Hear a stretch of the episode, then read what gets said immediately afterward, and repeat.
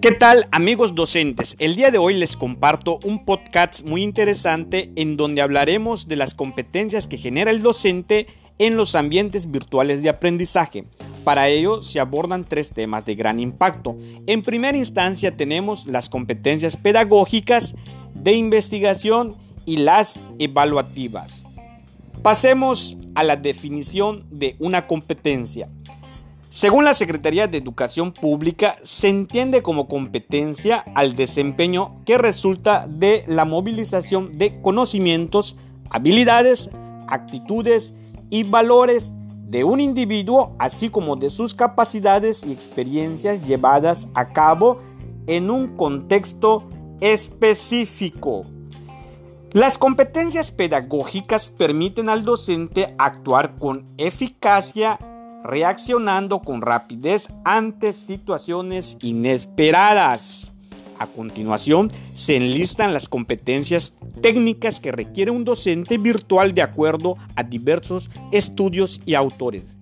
Él debe diseñar y elaborar actividades y materiales de enseñanza que se emplearán durante el curso en diferentes formatos, resolver cualquier problema que surja por parte de los alumnos, los cuales son comunes al inicio del curso. Asegurarse de que los alumnos comprenden el funcionamiento técnico del entorno virtual, detectar problemas dentro de las plataformas educativas con las herramientas de comunicación o con cualquier elemento que conforma el ambiente virtual de aprendizaje nunca dejar de actualizarse en el uso de las TIC y estar siempre al pendiente de las innovaciones y tendencias que surgen sobre las mismas.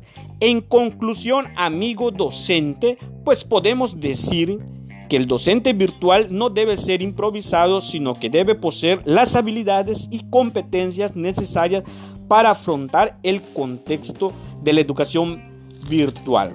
Ahora pasamos a una competencia de Investigación.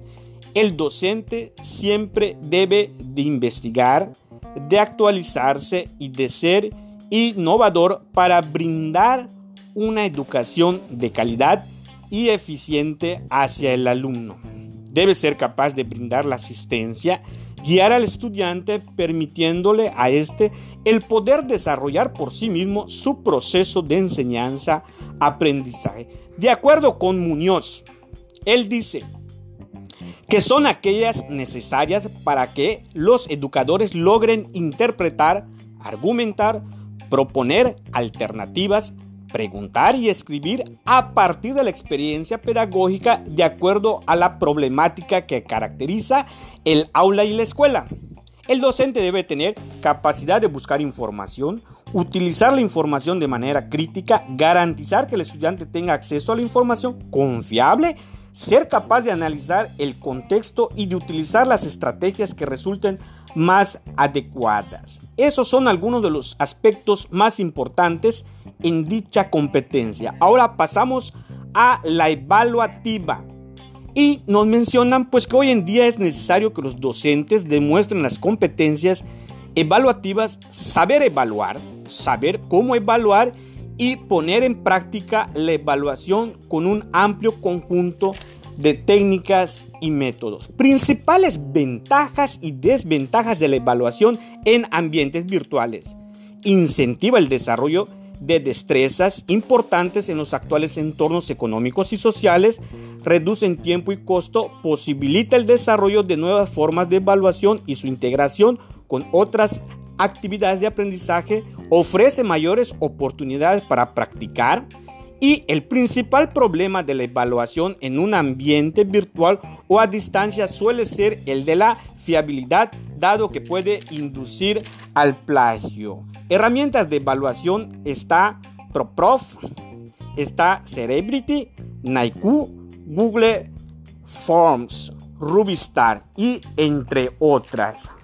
Bueno, pues acá les hemos platicado sobre las competencias más importantes que realiza el docente. Espero que este podcast le haya gustado y que haya sido interesante.